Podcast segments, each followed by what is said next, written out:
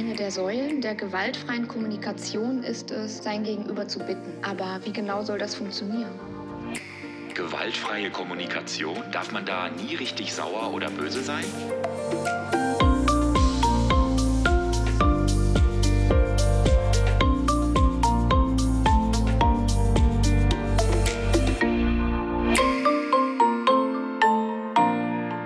Apropos Psychologie. Ja, hallo und herzlich willkommen zu einer neuen Folge unseres Jungfermann Podcasts Apropos Psychologie. Hast du schon mal bewusst darauf geachtet, wie wir miteinander sprechen? Man merkt es kaum, aber wir provozieren, wir verteidigen uns, wir beleidigen und diskriminieren mit Worten, oft ohne uns dessen so richtig bewusst zu sein. In unserem Sprachgebrauch hat sich so ein Vokabular eingeschlichen, das, ich sag mal jetzt ein bisschen spitz formuliert, auch durchaus verletzend sein kann. Die gewaltfreie Kommunikation ist ein von Marshall Rosenberg entwickeltes Handlungskonzept, das mit den Mitteln einer behutsamen Kommunikation arbeitet und zum wertschätzenden Miteinander beitragen möchte. Lea Sikor ist mit der GfK, abgekürzt für gewaltfreie Kommunikation, groß geworden. Sie studiert in Göttingen Kommunikationspsychologie und möchte die GfK auch für sich beruflich weiterverfolgen. So, und ich möchte gerne von ihr erfahren, wie das so war, als GfK-Kind groß geworden zu sein. Hallo Lea, toll, dass du dabei bist. Ja, hallo, ich freue mich auch. Deine Eltern, Marianne Sieker und Markus Fischer, sind beide als GfK-Trainer tätig. Ne? Und ich sag mal so, der Apfel fällt nicht weit vom Stamm. Auch du kannst dir das ja vorstellen, dich beruflich in der GfK zu bewegen. Ähm, was fasziniert dich so daran?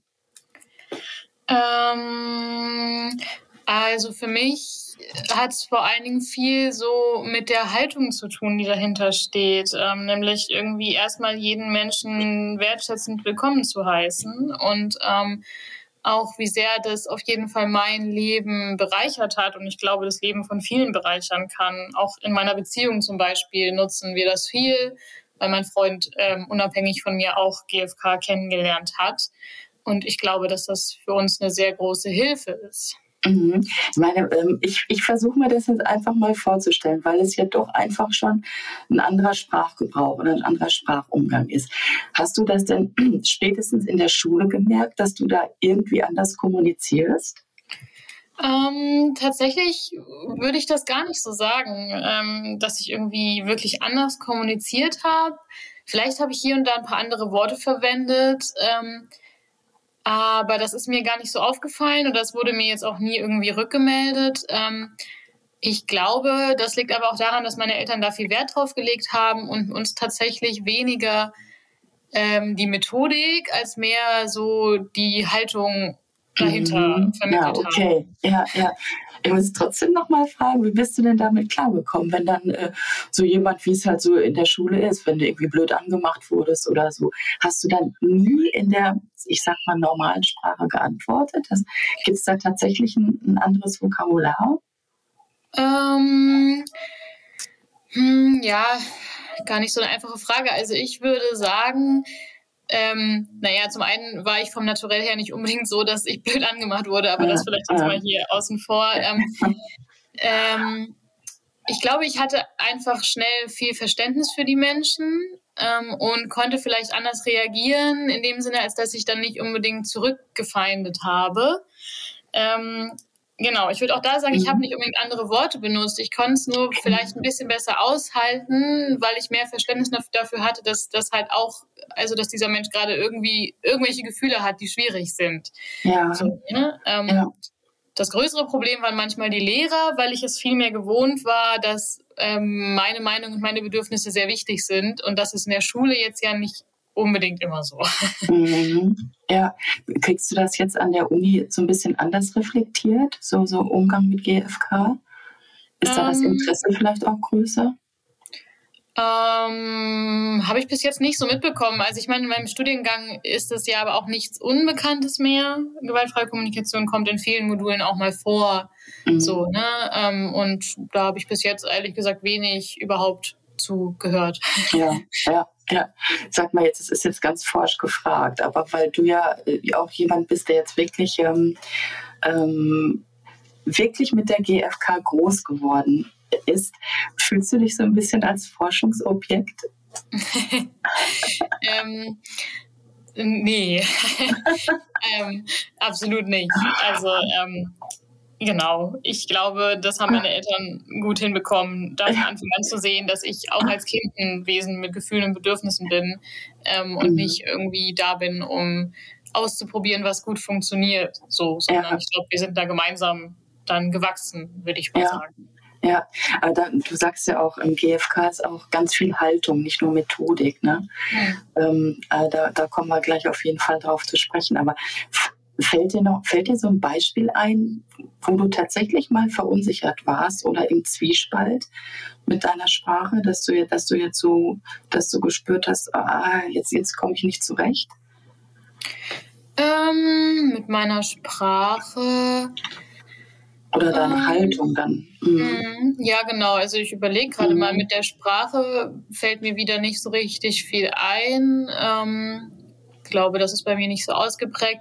Und ja, mit der Haltung ist es vielleicht schon so eher das, was ich vorhin schon meinte, ne? so mit Lehrerinnen und Lehrern oder sowas oder anderen Autoritätspersonen, dass ich dann schon manchmal feststellen musste, dass ähm, es nicht überall so ist wie zu Hause, dass ähm, Ne? Also mhm. jetzt sei es die Sprache oder die Haltung nicht überall so gelebt wird und ich dann halt auch mal von Lehrerinnen und Lehrern gehört habe, ich diskutiere zu viel ähm, oder trete ja. zu sehr für mich ein. So, da bin ich Aha. dann manchmal schon unsicher geworden. Ja. Mhm. Man, ähm, wenn ich es jetzt sagen darf, also deine Eltern haben sich ja getrennt und mhm. das war garantiert nicht einfach. Nicht für dich und auch für, für alle nicht einfach. Da liegen ja sehr viele Gefühle, sehr viel Schmerz, Wut, Trauer in der Luft. Ähm, kann man aber denn gerade solche negativen Gefühle mit der GfK kompensieren? Also ist da, ist da tatsächlich, ist da kein böses Wort zwischen euch gefallen? ähm, ja, ne, klar, so eine Trennung ist nicht leicht so. Ähm, und manchmal kommt die auch so an ihre Grenzen, würde ich sagen. Ähm, deswegen ich zum Beispiel jetzt auch hier oder in meinem Buch nicht so richtig, richtig viel über meinen mhm. Vater rede, weil da GfK halt auch an ihre Grenze gekommen ist. So. Ähm, mhm. Aber zum Beispiel bei meiner Mutter würde ich sagen, dass es sehr geholfen hat, halt eine gute Beziehung aufrechtzuerhalten. Ja. Ähm, weil gerade in der GfK würde ich sagen, dürfen eben böse Worte auch mal sein. Ähm, weil meine Mutter eben zum Beispiel mir mit Empathie und Offenheit dadurch begegnen konnte und eben diese bösen Worte hören konnte. Mhm. So, ne? Von dem Kind hat meine Mutter auf jeden Fall nicht erwartet, dass ich immer nur in schönen Worten und ja, okay. nur von mir spreche. Ja. Mhm. Sie konnte da halt mit umgehen. Mhm. Du hast das gerade schon erwähnt. Du, du schreibst gerade ein Buch zusammen mit der Bärbel Klein, hm. das, den, das den Arbeit bislang, ich glaube, Arbeitstitel noch trägt, Geliebt ins Leben, aufgewachsen mit GfK. Hm. So ein Mutmach, Mutmachbuch für Eltern. Ähm, äh, da schreibst du auch, dass du weder oft Probleme mit deinen Eltern hattest, noch rebellieren musstest oder Streit hattest. Du hattest einfach coole Eltern. so, so, hast, so hast du es auch tatsächlich wahrgenommen und ist das auch bis heute, ne? Mhm. Ja, ja. Ja, ähm, ja, würdest du denn sagen, dass die GfK-Erziehung, ähm, ich sag mal jetzt überspitzt, die perfekte Erziehung ist? ähm, ja, ne, wie du ja schon meinst, überspitzt. Ich würde sagen, es gibt nie die perfekte Erziehung. Ähm, hat ja immer viel auch mit den Menschen selber zu tun. Ähm, ich glaube aber, dass was halt das Wichtige aus meiner Sicht bei Erziehung ist, ist halt irgendwie eine Verbindung zu den Kindern zu behalten. Und ähm, ich finde, dass die GfK da sehr, sehr hilfreich sein kann. Mhm. Ähm, und deswegen würde ich sagen, dass ich glaube, es ist eigentlich immer eine Bereicherung, das zu können oder zu lernen und mhm. Ja. Ähm, wie, wie wägst du denn Nutzen und Risiken der GfK ab? So, äh, was, was, was kannst du von dir sagen? Wovon hast du bewusst profitiert? Aber ich, ich, du hast es eigentlich auch schon gesagt. Aber was hast du vielleicht auch vermisst? Gibt es da auch was? Mhm. Ja, da habe ich ähm, damals auch dann viel drüber nachgedacht mit dem Buch, weil ich eben auch dachte, okay, ich kann ja jetzt nicht irgendwie nur die schönen Sachen erzählen vielleicht. Mhm. Ähm, so richtig viel eingefallen ist mir nicht. Ähm, was ich vermisst habe, was mir irgendwann aufgefallen ist, ist, dass ich als Kind manchmal ähm, mir ein bisschen schwer getan habe, dann mir selber die Berechtigung zu geben, irgendwie böse zu sein oder sowas auf meine Mutter, mhm. weil sie halt natürlich immer sehr verständnisvoll reagiert hat und auch ich, glaube ich, durch diese sehr empathische Erziehung viel Verständnis immer mitbekommen habe. Das heißt, auch wenn meine Mama was Blödes gemacht hat, für mich in dem Moment hatte ich irgendwie direkt irgendwo auch Verständnis für sie. Und da kam manchmal so ein Frust auf, dass ich dachte, Mann, ich, ich wäre gern einfach mal auch so richtig unberechtigt böse auf meine Mutter. Und ja. ich glaube, das ist vielleicht was, was Kinder dann auch lernen müssen, so ähm, mit diesem anderen Umgang mit Gefühlen, so was darf ich dann auch, so, ne? Und ähm, ja, manchmal hat mir da vielleicht ein bisschen die Orientierung gefehlt. Ähm, heißt aber jetzt nicht, dass du äh, eine total liebe, nette Person bist, die, die einem alles, alles verzeiht. Also du kannst da schon auch Grenzen für dich ziehen ne? und sagen, Moment, also ähm, bis hierhin und nicht weiter. Ja, würde ich sagen. Ja. Und ich, genau, mhm. ich glaube, auch da hat mich das, das unterstützt, ähm, ja. die GfK. Ja. ja. Ihr, ihr, beschreibt ja, äh, also GfK ist ja, ist, ist ja als solches so komplex, man kann das nicht ganz kurz in Worte fassen. So, ihr, ihr beschreibt die GfK in eurem Buch als ein konkretes Modell, eine Lebenshaltung und Philosophie zugleich. Und ihr zitiert auch den Marshall Rosenberg darin, der GfK so beschreibt. Ich sage es mal gerade. Was ich in meinem Leben will, ist Einfühlsamkeit, ein Fluss zwischen mir und anderen, der auf gegenseitigem Geben und Nehmen beruht. So, mit welchen Begriffen definierst du denn für dich die GfK? Würdest du es so unterstreichen oder willst du noch was hinzufügen? Mm, also ich finde, das insgesamt ist natürlich schon sehr schön ausgedrückt. Ähm, für mich hat es viel damit zu tun, dass GfK einfach ein Mittel ist, im Prinzip mit mir, aber auch mit anderen Menschen in Verbindung zu kommen und ähm, dabei auch die Verantwortung für meine eigenen Gefühle und Bedürfnisse zu behalten und die nicht vom mhm. anderen abhängig zu machen. Ja. So. Und da ist, die, die, ist das, zu, das Zuhören spielt ja auch eine ganz, ganz wichtige Rolle, ne? dass man das auch wirklich erstmal richtig lernen muss. Ja, auf jeden mhm. Fall, aus meiner Sicht schon. Also da gilt es dann schon, aufmerksam und offen zuzuhören und halt auch mhm. mal die eigenen Gedanken und so hinten anzustellen, was ja genau eben diese Empathie ist, ja. wie es dann immer geht. Genau, jetzt kommen wir auf die Haltung zu sprechen. Ähm, die GfK fängt ja mit, mit der Wahrnehmung unserer Bedürfnisse und Gefühle an. Ne? Kannst du das mal so, so ein bisschen konkretisieren, als wenn wir das jetzt sozusagen üben würden? Ähm, ja, genau. Also es gibt ja eben diese vier Schritte. Ne? Und ähm, wenn ich jetzt äh, angenommen merken würde, ähm, mein Gegenüber tut irgendwie was, was schwierig ist für mich, dann merke ich wahrscheinlich als erstes, wie du meinst, ähm, oh, okay, da bin ich vielleicht irritiert oder irgendwie sowas. Ähm, und dann gibt es ja den sogenannten Selbstempathieprozess, in dem ich dann halt erstmal schaue, okay, was ist denn genau passiert? So. Ähm, keine Ahnung, hat die Tür nicht zugemacht oder was weiß ich. Mhm. Ähm, und dann schaue, okay, wie geht's mir damit? Vielleicht bin ich irgendwie frustriert ähm, oder wütend oder keine Ahnung, habe auch Angst, das kann ja, können ja viele Gefühle sein. Ähm, und dann gucke ich halt, okay, warum geht's denn vielleicht so, ne? Also was erfüllt mir denn eine geschlossene Tür? vielleicht ja. sowas wie, naja, keine Ahnung, ähm, Sicherheit, weil die Tür halt zu ist oder Ruhe, weil es dann leiser ist. So. Ja. Genau. Und wenn ich dann so mich selber eben wahrgenommen habe und so, dann kann ich schauen, möchte ich da jetzt irgendwas mit tun? Möchte ich irgendwie dafür sorgen, dass mir diese Bedürfnisse erfüllt sind. Ich kann den Menschen bitten, hey, magst du die Tür noch zumachen? Oder ich kann ähm, sie selber zumachen.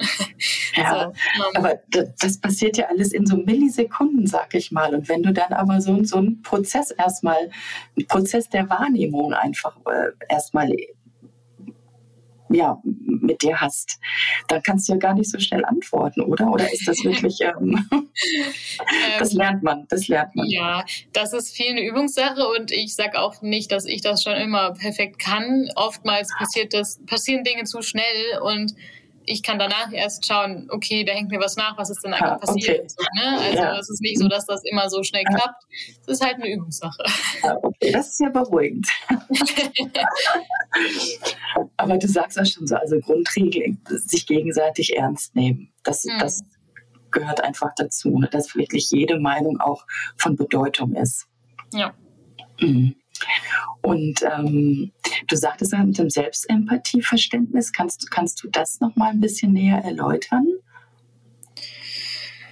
Ähm, Mm, naja, also ich finde, also für mich geht es da letztendlich darum, dass ich einfach was an der Hand habe, um für mich selber zu sorgen, wenn ich merke irgendwie, oh, okay, ich habe gerade Gefühle in irgendeiner Art und Weise ähm, und halt eben nicht abhängig davon zu sein, dass jemand anders sich um mich kümmert. Ähm, und es ist eigentlich auch am schönsten aus meiner Sicht, wenn man das eben vorher schafft und danach erst in Kontakt mit einem anderen Menschen geht, so weil man, weil ich dann auf jeden Fall mich als viel offener erlebe, wenn ich schon mal immerhin wieder ein bisschen mehr mit mir in Verbindung bin, wo wir dann wieder dahin kommen, was GFK für mich halt ist.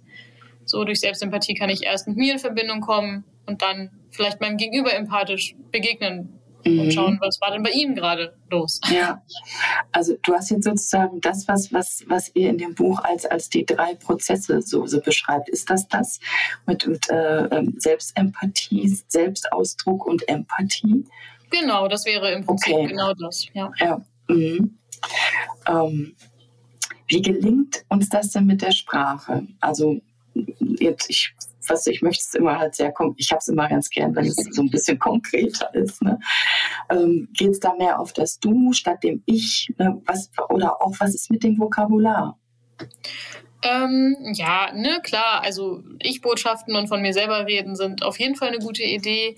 Ansonsten würde ich sagen, sind so Sachen, die halt sehr hilfreich sind, sind über Gefühle und Bedürfnisse reden. Ähm, es gibt, wenn man sich ein bisschen mit GFK beschäftigt, findet man immer sogenannte Ge Gefühlelisten und Bedürfnislisten, wo dann ganz viel aufgelistet ist. Da kann man gerade am Anfang dann auch mal einfach ein bisschen spicken.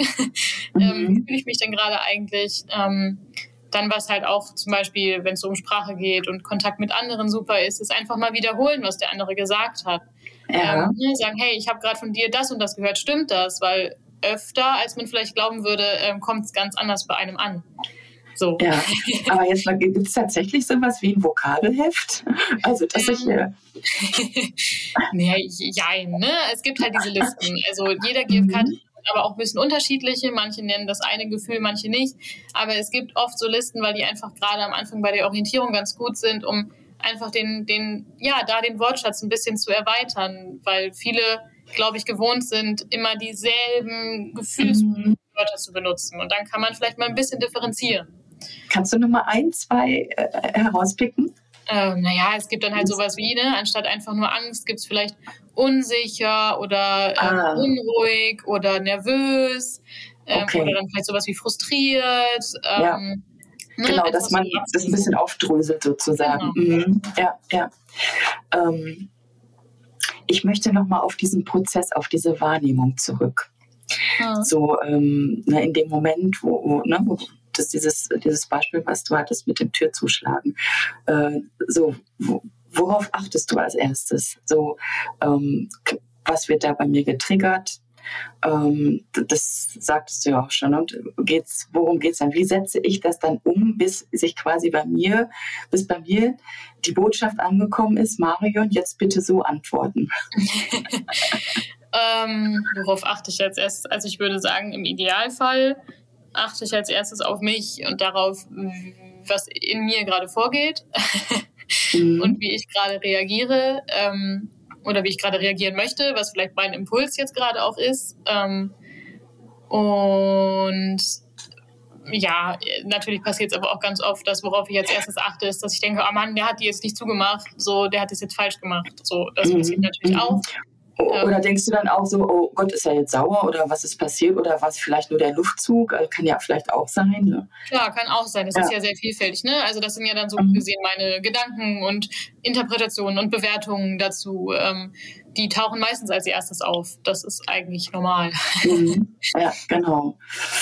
Ja, weil ich, weil das für mich jetzt gerade so, so, so ähm, weil Sprache jetzt auf einmal so theoretisch wird. Ne? Also so, dass es mit, mit, mit einem theoretischen Prozess verbunden ist. Deswegen mhm. frage ich da jetzt so ein bisschen äh, detaillierter nach. Ähm, ja, und, und ähm, ist aber auch so, dass man sagt, dass, dass man lernt, nicht zu fordern, sondern eher zu bitten. Ne? Dass man äh, liegt darin vielleicht auch die Herausforderung? Ähm, also aus meiner Sicht, ja, das ist eine Herausforderung. Ne? Also wenn man diese vier Schritte anguckt von der GfK, ist der letzte immer die Bitte. Ähm, und es ist eine Herausforderung zu lernen, dass ich meine Bitte stellen kann, immer, dass das immer okay ist und dass es aber auch okay ist, wenn der andere Nein sagt. Mhm. ähm, mhm. Dass das nicht unbedingt das Ende sein muss. So, ja. Ne? Ähm, ja. Das ist manchmal nicht so leicht. Ja, ganz, ganz, ganz genau. Ja, du sagtest gerade etwas von vier Schritten, die vier mhm. Schritte in der GfK. Genau. Kannst du dir gerade nochmal erklären? Mhm, ja, das ist das, woran ich mich gerade auch schon so ein bisschen langgehangelt habe. Ne? Als erstes kommt die Beobachtung. Ähm, mhm. Also was ist genau wirklich passiert, so objektiv wie möglich im Prinzip. Ähm, also ohne Bewertungen mit drin. Ähm, mhm. Dann kommen die Gefühle. So, wie geht es mir damit gerade mit dem, was passiert ist? Dann eben die Bedürfnisse, worum geht es mir? Und dann kommt als letztes eben die Bitte. Ja. Ja. ja, und das eben dann wirklich zu lernen, bitten anstatt zu fordern. Mhm. Mhm. Ja, und das ist es ja auch. Wir sind so, wir sind so autoritär in der Sprache. Ne? ähm, und das habe ich auch gelesen bei euch, dass wir so ein bisschen weg müssen oder uns loslösen müssen von alten Bildern und eben halt diesen Erziehungsprinzipien, ja. Die gerade wir jetzt also Generationen vor dir wahrscheinlich noch, wahrscheinlich noch stärker im Kopf haben. Mhm. Ja. ja. dass man das so und so zu machen hat, ne? dass man dann aber mhm. kapiert hat, äh, Erziehung funktioniert absolut individuell. Mhm. Ja. ja. ja. Was würdest du denn sagen? Ist vielleicht ist ein bisschen weit ausgeholt, aber würdest du die GfK als ein Mittel sehen, mit dem wir unsere Welt wirklich friedvoller machen können? Ähm, also aus meiner Sicht schon. Ich glaube, wenn viele Menschen es schaffen, quasi das, was ein anderer macht, nicht als Angriff zu sehen, sondern vielleicht als ein Versuch, gerade irgendwelche Bedürfnisse zu erfüllen und gleichzeitig die eigenen Gefühle im Kopf zu behalten und selber zu gucken, worum geht es mir gerade. Und jeder die Verantwortung für sich irgendwie behält. Mhm. Ich glaube, dann kann es letztendlich für viel mehr Frieden sorgen, ja. Ja, aber ähm, denkst du, sie kommt auch an bei Menschen, die offensichtlich nichts damit zu tun haben möchten, denen das einfach egal ist? Ähm, also ich habe die Erfahrung gemacht, dass schon. Ähm, also ein anderer Mensch muss nicht GFK kennen oder können, um darauf zu reagieren. So, also ich hatte schon öfter auch Begegnungen mit Menschen, die damit gar nichts zu tun haben und mit denen ich dann schöne Gespräche hatte, die dann eben auch nicht eskaliert sind, ähm, mhm. weil ich es eben geschafft habe, Verständnis zu entwickeln und ihnen zuzuhören. So. Ja, eignet sich GFK nicht unheimlich gut äh, zu moderieren? Ja, absolut. ja, ähm, also du sagst jetzt nicht, ähm, GFK ähm, ist, jetzt, ist das eine Sprache, die nur in so einer kleinen Community gelebt werden kann. Also man kann da durchaus missionarisch tätig sein, sag ich mal, dass sie sich wirklich auch fortpflanzt. Ja, das, das würde ich sagen. Ja. Ich glaube, das kann man gut. Und meine Erfahrung ist, dass viele Menschen irgendwann durchaus begeistert mhm. sind und Interesse haben. Ja, ja, toll. Das ist eigentlich echt ein, das ist ein toller Abschluss. aber es bedeutet eben auch das Erlernen einer fremden Sprache, sag ich mal. Ne? Was heißt fremd? Aber eine ähm, Sprache, die uns so noch nicht bewusst ist. Mhm. Ja, genau. Es bedeutet auf jeden Fall ja. vielleicht ähm, naja, die, Fra die Sprache ein bisschen zu verändern hier und da. Mhm. Ja. so würde ich es vielleicht die, eher sagen. Genau. Ja, die Sprache der Empathie. Ja, genau, so ja. Mhm. ja. Lea, ich bedanke mich, bedanke mich sehr für unser Gespräch und danke, dass du dich auch so geöffnet hast und hast mich und uns Einblick nehmen lassen über deine ja. Erfahrung als GFK-Kind. ja. Ja, danke schön. Ne? Also ich wünsche dir alles Gute. Danke. Ja. Tschüss. Tschüss. Das war doch mal eine Botschaft, oder? Mit Sprache Frieden schaffen. Tja, eigentlich gehört es in jedes Zuhause oder auf jeden Schulplan. Aber ist halt Übungssache, ne? weil es nicht nur um das Vokabular geht, sondern eben auch um Haltung. Ja, wow. Ähm, ich hoffe, du konntest auch etwas für dich mitnehmen von dem Gespräch und von der GfK. Und ich freue mich für immer über Feedback auf blogweise.jungfermann.de. Und ansonsten bleibt mir nur noch zu sagen, danke fürs Zuhören und gib schön auf dich acht. Deine Marion.